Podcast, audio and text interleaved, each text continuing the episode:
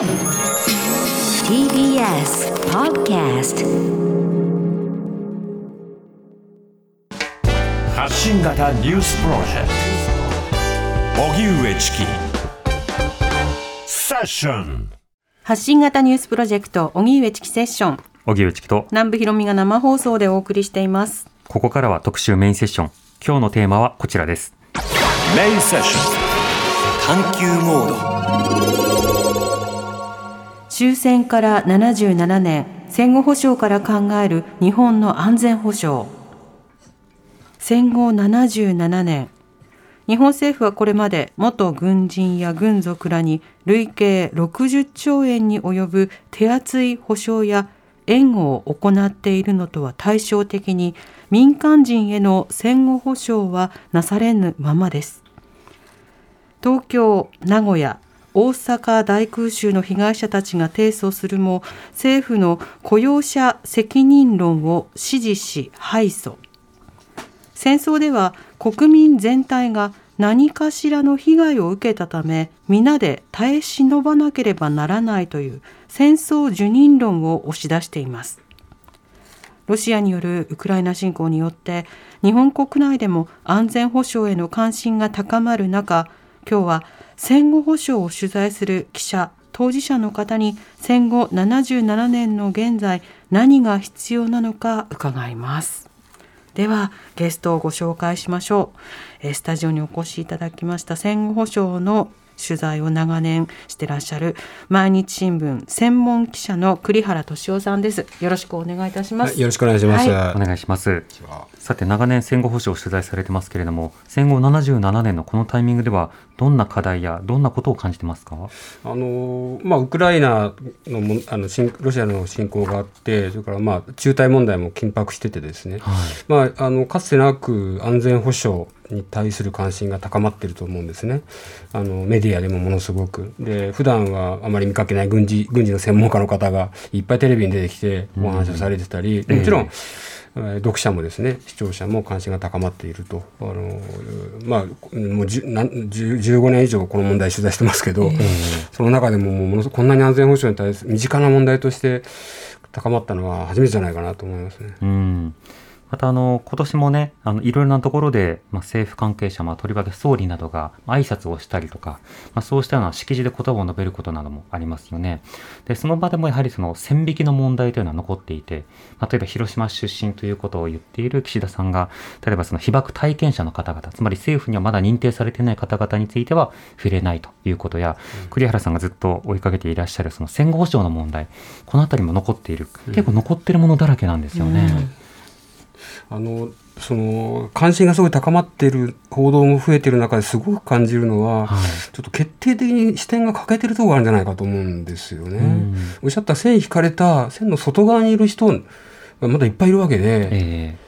そこにこそちょっと焦点を当てるで関心を喚起するチャンスだと思うんですけどね、まあ、あのそういう報道はちょっと残念ながら少ないっていう気がしますね。そうですね。はいその当然例えばその平和とかそれからまあ日常を考える上では安全保障のことを考えなくてはいけないところはある。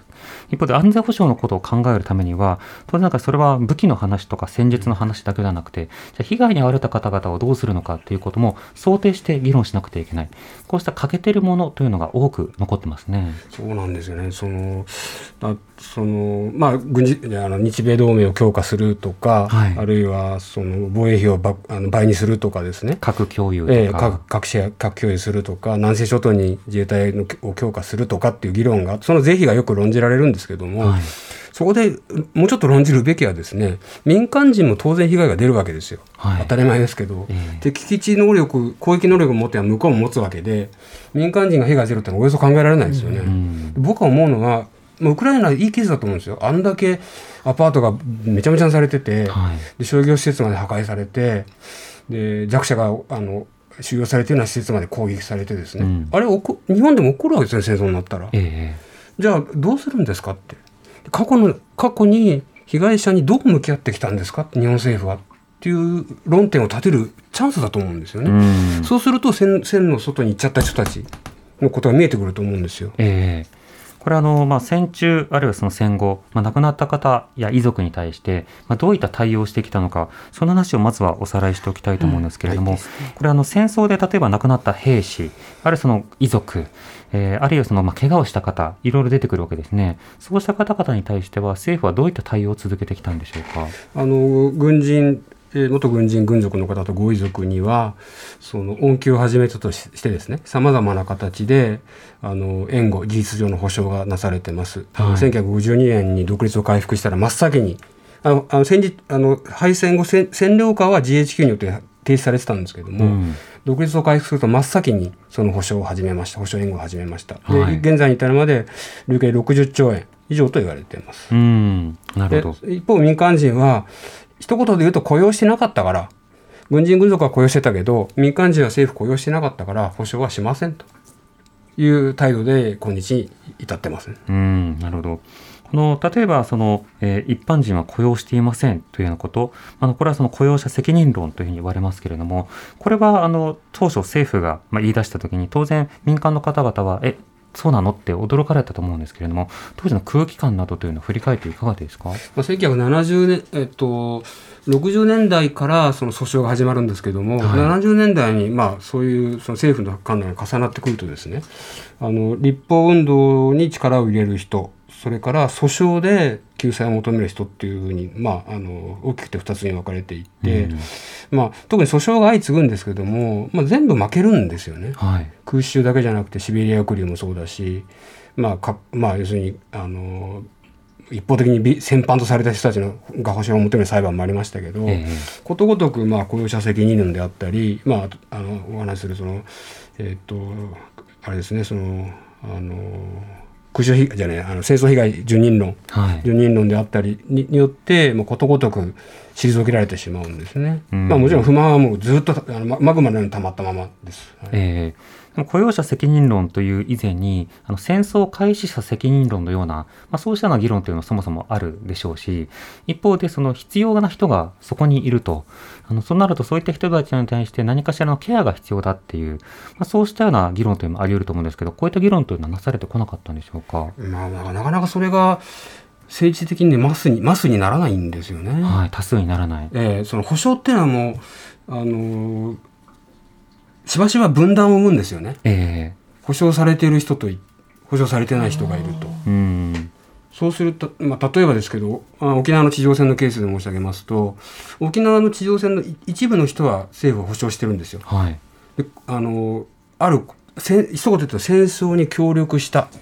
ていう認定をした人は保証されるんですよ。うん、戦争被害者が戦争に例えば壕を明け渡したとか弾丸運んだとか船渡したとかそういうまあ 20, 20, 20, 20いくつの項目があって、その中に外国する人保証されるんですけど、されない人もいるわけですよね。はい、同じ戦争被害者なのに、本当だったら運動は一体化して進むはずなんですよ。えー、でも、しばしば分断されちゃうんですよね。まあ、原爆も同じことが言えると思うんですけど。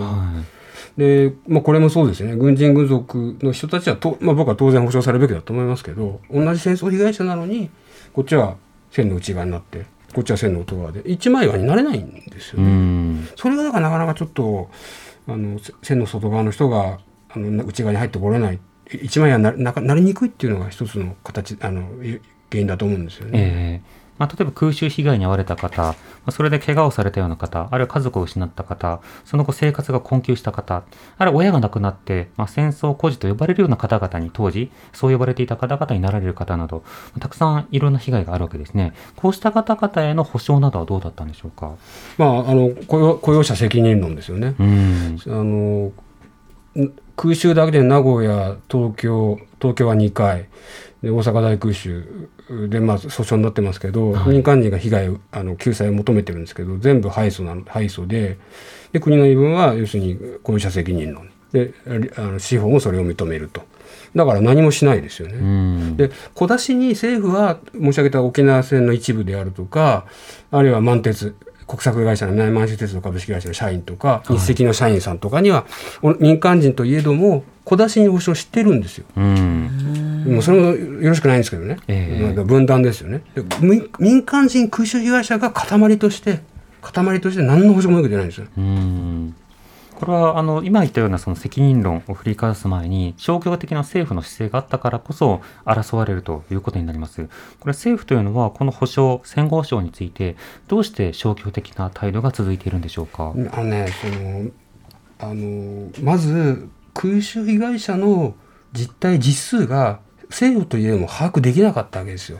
それこそ多くの人が日本中空襲受けてますから、はい、でもあの国家財政が持たない一つ一つ保障していたら国家財政が持たないっていう懸念がね根強くあったんですよ。えー、まあ共鳴はしないけど、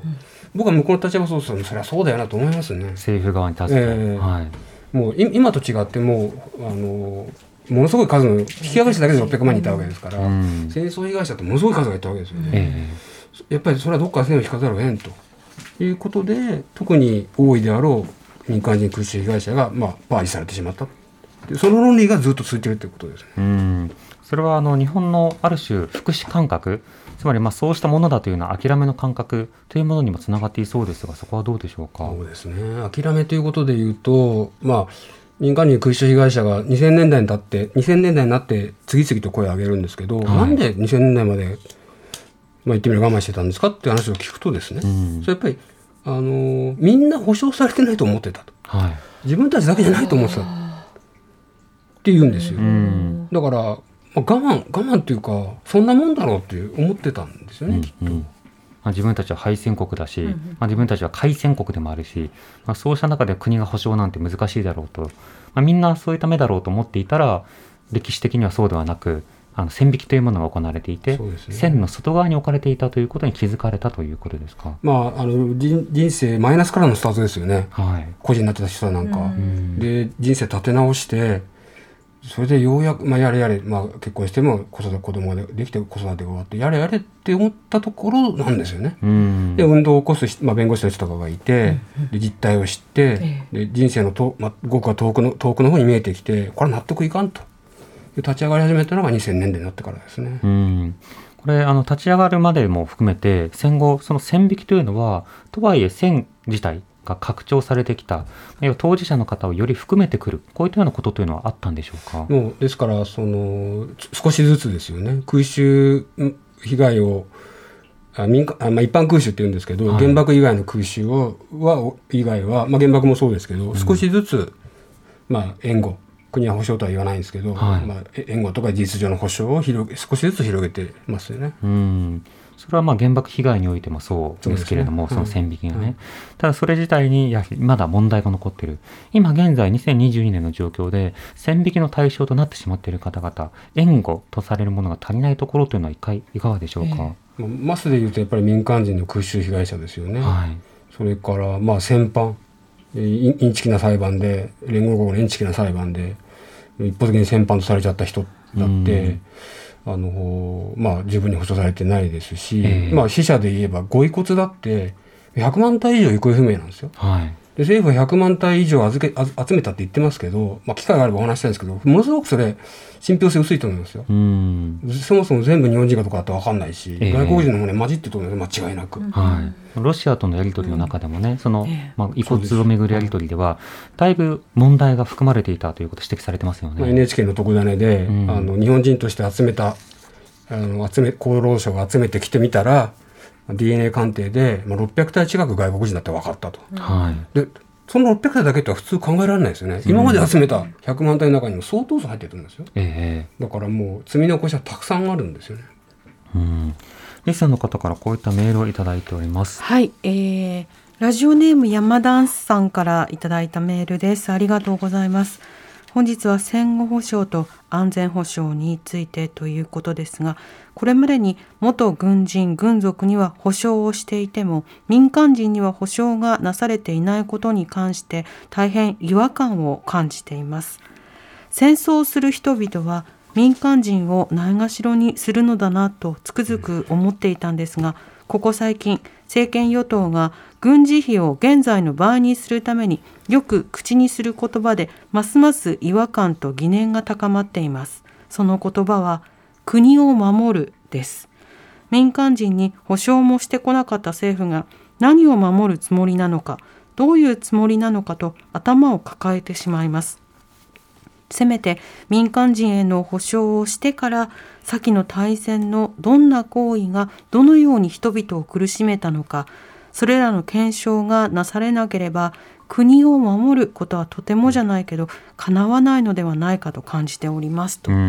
ただきました。しばしばね、栗原さんあの国民の生命と財産を守る、まあ、そのために安全保障が必要だというようなことが言われます。これ全くその通りだと思うんですが、まあ、日本の場合ですと、まあ、国民の生命を奪ったその主体として日本が日本政府が、まあ、土地の大日本帝国が機能したというのが1点と、まあ、財産を奪う側であったばかりではなく、財産の保障をしてこなかったという経緯がありますよね。この点いかがでしょうか？そうあのまあこ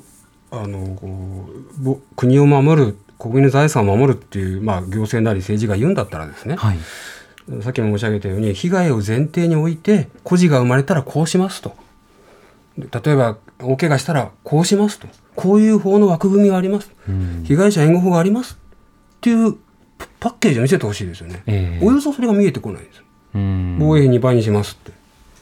でイージス・アシアもあの増強しますって、えー、それじゃあまあちょっと不安ですよね。国民と、はい、もう不安ですし、メディアもそこつかないといけないと思うんですよ。そうです、ね、被害どうするんですかって。今か戦後日本はケアしてませんよねって。同じことするんですか？って僕は聞きたいですよね。うんうん例えば軍人軍属などが海外あるいは国内で違法行為をした時の,、まあ、あのそれは一般の民間人が行ったものだというふうに位置づけるのかそうしたその法の整備というのもありますよね。全くおっしゃるとりです。自衛隊は国際法上軍軍じゃないことにするんだったらですね、えー、それはあの捕虜としての権利もないですよ、はい、捕虜としての権利も受けられないですよ。その辺の法整備もちゃんとどうするのかってその勇ましく軍事同盟を強化するのと、うん、軍備を増強するのが必要なのかもしれないですけど、えー、まあ、日本は特殊な地政学上核兵器を持ってる3か国に囲まれてしかもどの国とも仲が良くないと。いう珍しい国際地政学上の位置にありますから、まあ、ロシア北朝鮮中国ですね、はい。はい、で軍備の拡張も重要なんでしょうけど民間人の被害を想定してしっかりパッケージを見せるべきだと思いますね。さてそうした中で民間人の方々の保障を求めていくつかの裁判なども行われてきたという話があります。今は当事者の方々というのはどういった動きをされてるんですか？もう、えっと、僕も長年この取材してますけど、まあやっぱり皆さん倒れていくわけですよね。はい、ご高齢で、えー、亡くなる方もいらっしゃいますし、本人は元気でもパートナーの方がまあ弱くなってしまったりとかいうことで、まああの物理的な動きとしては、まあ国会の会期中にですね、うん、その国会衆議院の第二議員会館国会議事堂の前でその民間人空襲被害者のあの団体の人がですね、えー、全国空襲連という団体のあの人人たちがその毎週木曜日週1回、えー、12時正午から1時間あの行き交う国会議員とか秘書さんに、まあ、リーフレット配ってですね、うん、自分たちの訴えをとあの救済を受けてませんという訴えをやっってるのが2019年の4月からですね。はい、で折に触れて3月10日とか、まあ、あの戦争関連の日に有楽町でやったりもしますけど物理的な活動はそれと、まあ、年に何回かやる総会ですよね。あのまあ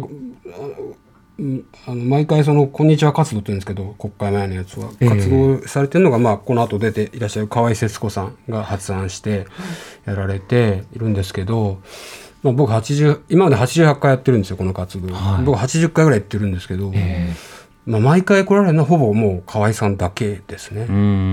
まあ記事でも年齢が出てくるんで申し上げますけどもう河合さんも83歳ですから、はい、もう一番の最若手ですけどね、えー、物理的な活動はもうかなり厳しくなっている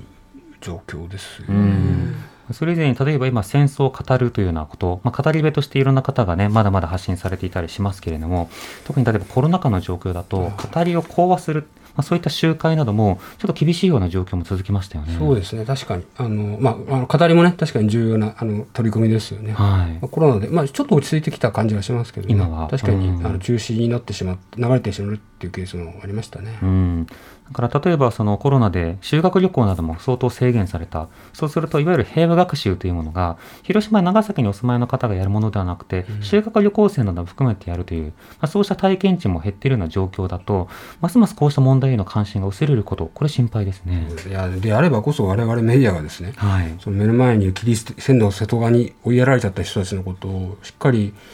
あの発信すべきだと思うんですよね。んもう聞き手がいないと語り部生まれないですから、えでほ僕が手が届いてない人はいっぱいいると思うんですよ。えはい。戦争戦争孤児も。うん。だからその今の戦争に関する危機感が高まっている時こそですねしっかりその語り部をその探し出してほ報道報道すべきだと強く思いますね。うん。さて民間人への戦後保障後回しにされ、まあ、いろいろな動きがあったとしても線引きをされ続けているという話ありましたでは今どういった課題が残っているのかそれについて政治がどう取り組むべきなのかという話は5時台に伺っていきたいと思います TBS ラジオ荻上チキ今日の特集メインセッションは終戦から77年戦後保障から考える日本の安全保障というテーマでスタジオには戦後保障の取材を長年していらっしゃる毎日新聞専門記者の栗原敏夫さんをお迎えしています。引き続きよろしくお願いします、はいよろしくお願いします。お願いしますではここでもう一方お電話でお話を伺いたいと思います、えー空襲被害者救済法の制定を訴えていらっしゃいます河合節子さんに伺います。はい。河合さんこんにちは。こんにちは、川井節子と申します。お願いいたします。よろしくお願いいたします。お願いいたします。河合さんが現在取り組んでいらっしゃるその活動どういったものなのか教えてください。はい、あのー現在私が一生懸命やっているのは、この全国空襲被害者連絡協議会っていうあのー団体がありますけれども、はいその一員としてあの国会が立法によって被害者の救済を、えーしてくださいということをあの求めて活動しています。うーんでえっと国会議員の方もほとんど戦後生まれで、はい戦時中の一般の人の生活状況っていうのはご存じないと思います。それでうん、まあ、空襲があって、えー多くの民間人あの50万人以上と言われてますけれども、はい。あのそういう方々が犠牲になったとか、まあ、やけどや怪我で今もあの後遺症に苦しんでいるとか、うーん。孤児になって、まあ、戦後筆筆舌に尽くしがたいというような厳しい生活あの生い立ちをあのしなければならなかった人たちが、ね、いるっていうことを、ええ。まあ、ご存じない方も多いと思います。うーん。それで、まあ、それがあの今までずっと放置されているっていうことを知ってほしいと思いまして、ええ。まあ毎週金曜日あの国会が開かれている時だけですけれども、はい。毎週金曜日の12時から1時までの時間帯に国会議員会館前で「あのこんにちは」と声をかけながらあの、えー通る通る方にあのチラシを配っています。は議員さんに知っていただきたいんですけど、ええ。まあ、なかなかあの、えー表をあの議員さん通る方は少ないので、いうん。あのちょっとそれは残念なんですけど、ええ。まだ一般の方たちにも知っていただきたいと思って、うん。あの配っております。そうですね。あの議員会館だとねあの議員さんあの下の、まあ、地下4階とかそうしたところの通路を通じて移動されたりしますもんね。はい。はい。うん。これあのそもそもそういった活動を始めようと思ったいきさつやきっかけというのはどういったものだったんですか？あのそれは私があの、えっと、2007年に東京大空襲訴訟というのがあのあったんですがその原告になりました。うんでまあその裁判の結果は最高裁まで争ったものの,、まあ、あの棄却となってしまいました。ええでそれまでねあの原告になるまで、えーそんな特別あの国の、えー姿勢がどうとかいうようなことはほとんど考えたこともなかった人なんですけれども、はいうん、その裁判の経過の中であのそれはないでしょうということがいっぱいあって。うんあのいてもだってもいられないというかうんやらざるを得なくなってしまったということです。ああじゃあ議員さんを変えなきゃあるいは世の中を変えなきゃというのをお感じになったわけですか？はいうん。そのそれはないだろうっていうのはどんな点にお感じになったんですか？あの裁判所はですね、はい。被害があったということは認めたんですよ。はい。にもかかわらず国があの保証しなければならないという、まあ、保証といいますか賠償と言いたいんですが、うん。そのえーそういうことを、えーするためにはあの法律がないのではい国がそういう法律を作れあ国がって言いますかあの、えー国会がそういう法律を作ればそれに沿ってあの救済をしていけばいいんだというような趣旨の,、あの判決でしたので、はい。それならばもう立法を、ね、一生懸命やるしかないわけですが。ただ行政も動かないし、うん、立法もそしてあじゃないあの、えー、と司法もあからも弾き出されええ。あとあの国会を頼るしかないわけですけどこの、うん。えー行政、えー司法ええーあごめんなさい。な行政と司法と何でしたっけ？立法ですね。はい、はい、その三件から、まあ、放り出されてというか、うんあのたらい回しにされてるっていううん感覚があります。うん。そうした中で、そのいろいろ声を上げていらっしゃるわけですが、東京大空襲、その経験をした時というのは、な、おいくつの時だったんでしょうか？えっと、私は1945年の3月10日っていうのは東京大空襲と言われるあの日ですけれども、はい。その時には5歳と11ヶ月、えーとその4月には1年生になるというそういう直前の年齢でした。うん。その時のご記憶というのはいかがですか？あの当時ですね東京はあのたびたびね空襲があの1945年になると非常にあの空襲がたびたび起こるようになりましたはい。それでまああの、まあ、疎開した方がいいということであの、まあ、その時家族は5人だったんですね。ええ。父と母と私と3歳の弟1歳半の弟という5人家族ですけれども、えー、と東京今江東区ですが深川区深川というところに住んでいました。は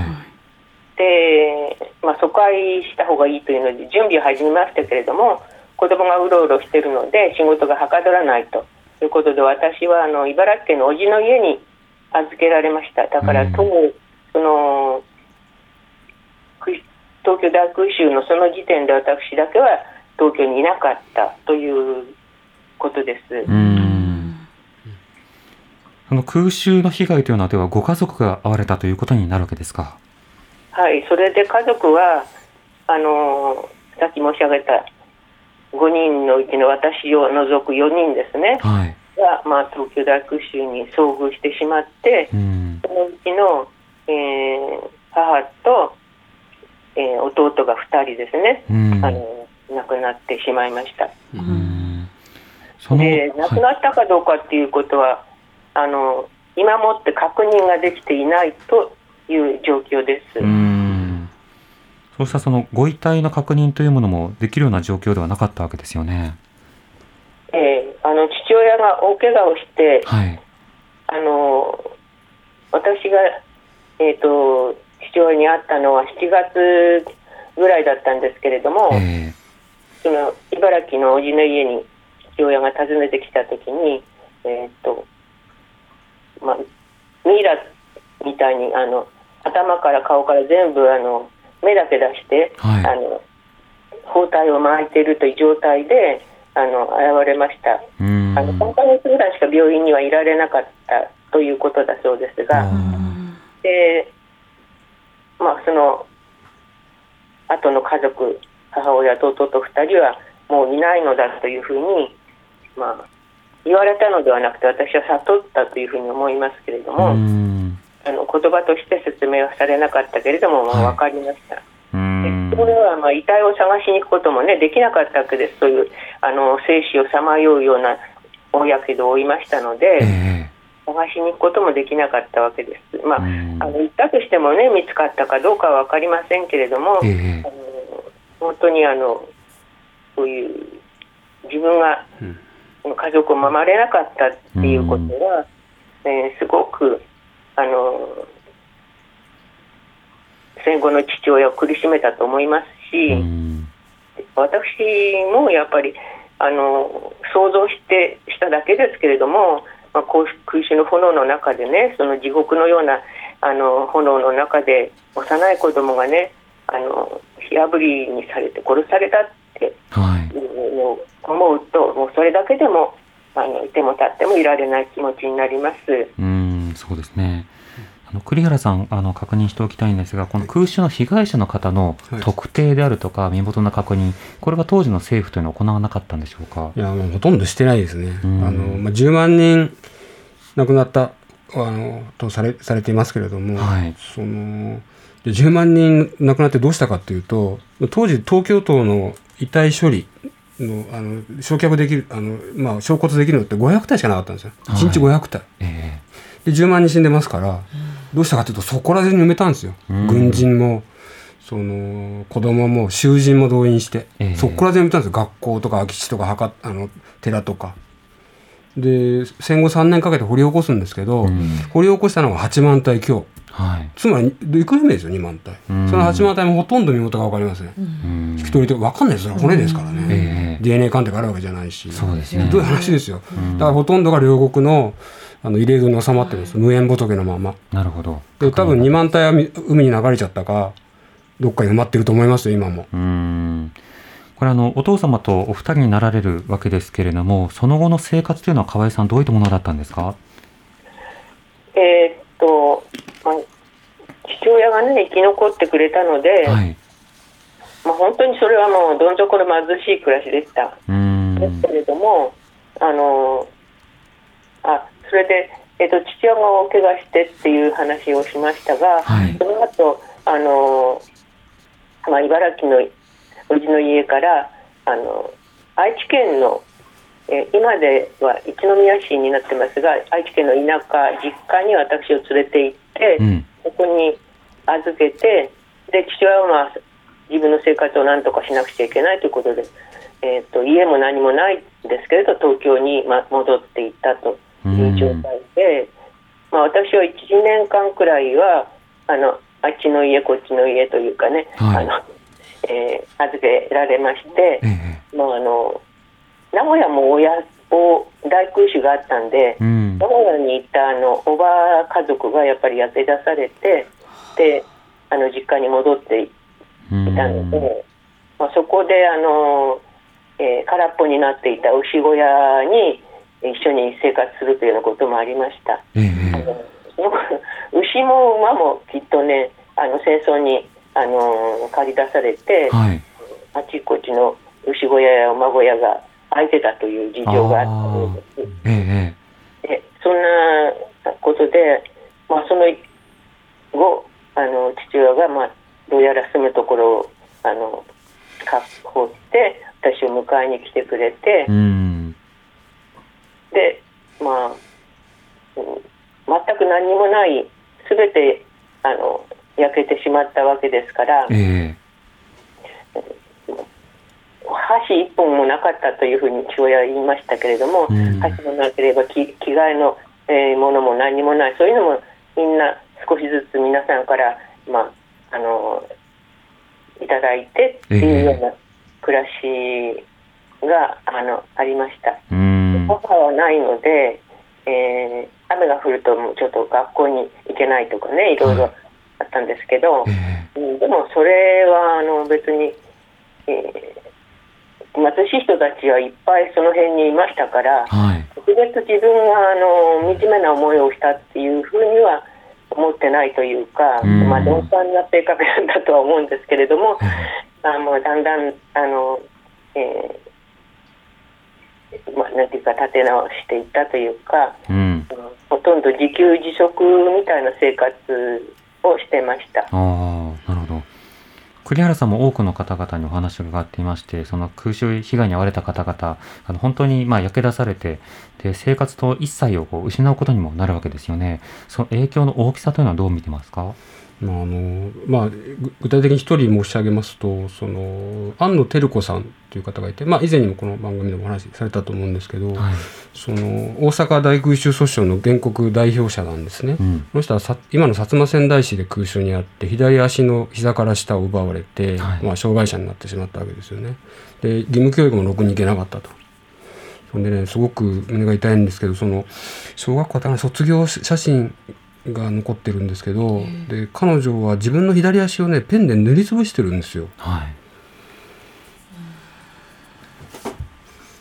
い。でまあ、あの今河合さんたちが目指してる立法の内容っていうのは、うん。生きて法施行時点で生きてる人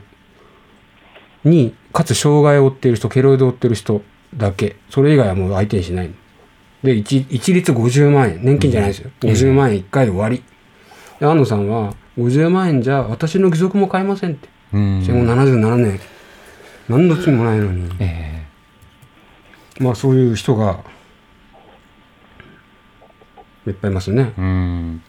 今立法という話がはい。ありました、あの河合さんあのこれあの国会を動かさなきゃいけないということで今問題してください。法律作ってくださいと動いていらっしゃいます。この空襲被害者の救済法どういったものを訴えていらっしゃるんでしょうか？あの救済って言いましても、はい。本当にこの法律があのできたからといって救済されたというふうにはとても言えないとは思いますけれども、うん。それにしてもあの国が全く戦争の責任を取っていないということに、とてもあの憤りを感じます。ええ。ーなので、まあ、そのいろいろね、えー国もこう理由をつけてきているわけですけどその中に、あの財政負担が大きすぎるので、えはい。えーこれはやれないみたいなことがありました。えだから財政負担って言われるようなあの要求それを理由にされるのはとてもあのたまりませんので、えうん。だったらばその財政負担がこんなに小さくてもあのともかく国に責任があったということを何らかの形で認めてほしいはい。というふうに思って、まあ、今のようなあの、えー障害が今も続いている方に一あの一律一時金ですよね。一時金で50万円、っていうような。でその他の人たちにははい。何のあの金銭的なあの、えーなんか給付というものはなし。それでもあのちゃんとあの、えーどんな空襲がどこにあって、うん。どんなあの状態であの犠牲があったかというような調査をねはい。国としてやってほしいと。うん。あのとにかく今まであの、えー、と地方自治体とかいろんなあの研究者の方で、まあ、郷土史の研究者の方とかそういう方たちがいろいろ調べたりしてらっしゃいますけれども、はい国としてきちんとあの一括網羅的に調べたっていうことはないわけです。うんえーあのなんかねいくつかのあの国が関わっている調査もあるんですけれども、はいそれらもみんなあの中途半端なんですね。うんですのであのそういうことをきちっとあの、歴史の中に書き込んでもらいたいというはいことがあります。うん忘れ去られるということはあの大変あの私たちにとってもそうですし、ええ後の人たちにとってもあのいいけない絶対これはあの決してはいけないと思っているので。うんで、まああのきえー障害者に対する給付金と、ええそしてあのえー全国的な調査をまとめてほしいとで、まあ、そのためにはあの研究機関を設けるとかいろいろ、えーしなくちゃならないことがあるのかもしれないんですが、はいでまあ、それが分かれば、うんあのそれに伴ってやっぱり追悼ということも考えざるを得ないと思いますので。ええねせめてその範囲でもいいからちゃんと国があの国に責任があったのだということをあの認めてほしいという本当にあのいじらしいほど小さな要求だとうん。思いますけれども、うん。それでもあのまだなかなかその立法活動を始めてはい。10年経ちますけど、えーそれすらもあの認めようとしていないという、うん。本当にあの残念な状況にあります。うん栗原さん、改めて法律の中身と、はい。えそれから、まあ、財政負担という言葉、政府がしばしば使うということですけれども、実際どういったものを求めているものなのか、この点いかがでしょうか？あのまあ法案作りにあの中心になっている弁護弁護団と河合さんたちがまあ試算してるんですけども、まあ、対象はおおよそ5000人以下。ということはだから30億円未満です。はい。30億円未満ですよ。うん。もう予備費の世界ですよね、えでなんとかマスク作るのにいくら使いま使ったんでしたっけって考えますけど、それすら成立しない、えうん。でその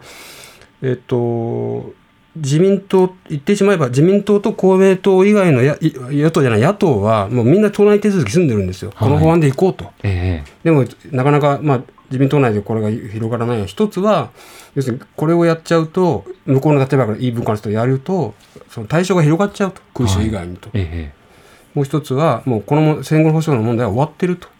うん。終わってないんですけどね全然ね。ええで30億ですから、まあ、河合さんも対象にならないんですよ。はい。もう体削っ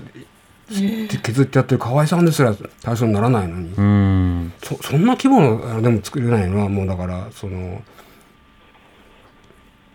まああの拡大してしまうっていう懸念があるんですけど、ええ。なんかそういう法の立て付けじゃないですから、うん。生きててせ被害者あの障害者これの人だけだから、ええ広がるわけないですよね。うん。これあの例えば、まあ、政府などがねその、まあ、過去の戦争の被害に遭われた方と向き合うみたいなことを例えば議員団が靖国とかに行って、まあ、アピールをしたりあるいはその、まあ、具体的な、えー8月15日にイベントを行ってセレモニーを行ってそこで発言するわけですよ。ただそれはその過去の他者に向けて発言しているかのようでありながら、まあ、身内のサークルに向けてアピールをしているがじゃあ実際の当事者に対して立法や保証などをするということが行われないという状況になっているわけですね。まあ、こうしたの状況の中であの河合さん今までもいろいろな政治家の方にもチラシを配ろうとなさってきたわけですけれども政治家の方々の反応の中では印象的なものなどはいかがですかえっと、今あの国会の中に、えー空襲議連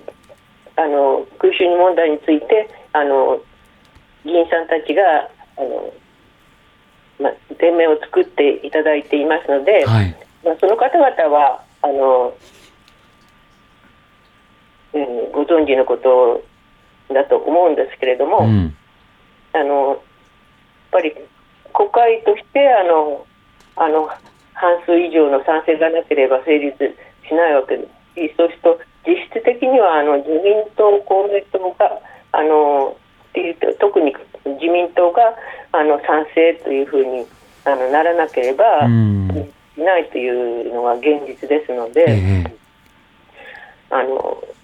理解してくださるその自民党の中にもねあの、はい今議連に入ってくださっているあの方の半数ぐらいはあの自民党なんです。うん。なのであのこの、えー考えがもっと広まってくださったら、はいあの成立していくんだろうと思うんですね。えええーあの自民党の中にもあのこの法律を作ることがあの日本がね平和なあの国家であるということを国際的にもあの、えーこう広められる、うん。あのそういう、えーものだと思うので、ええやるやるべきだっていう意見を持ってらっしゃる方もあります。あのうん。これはとてもあの私たちとしてはあの、えー力をもらった発言だったんですけれども、そうですね。でもそれはあのやっぱり今あの中枢にいる人たちにまで届いていないというかその方たちを動かすまでには至っていないうん。戦争ができる国にどんどんあの歩みが進められていますよね。うんそうしたような声も、ね、こういったメディアの報道を通じて、多くの議員の方、そして有権者の方にまあ知ってもらうところから出発なのかなと思います。はいあの今日お時間となりました。栗原さん、はい河合さん、ありがとうございました。ありがとうございました。ありがとうございました。荻上チキ。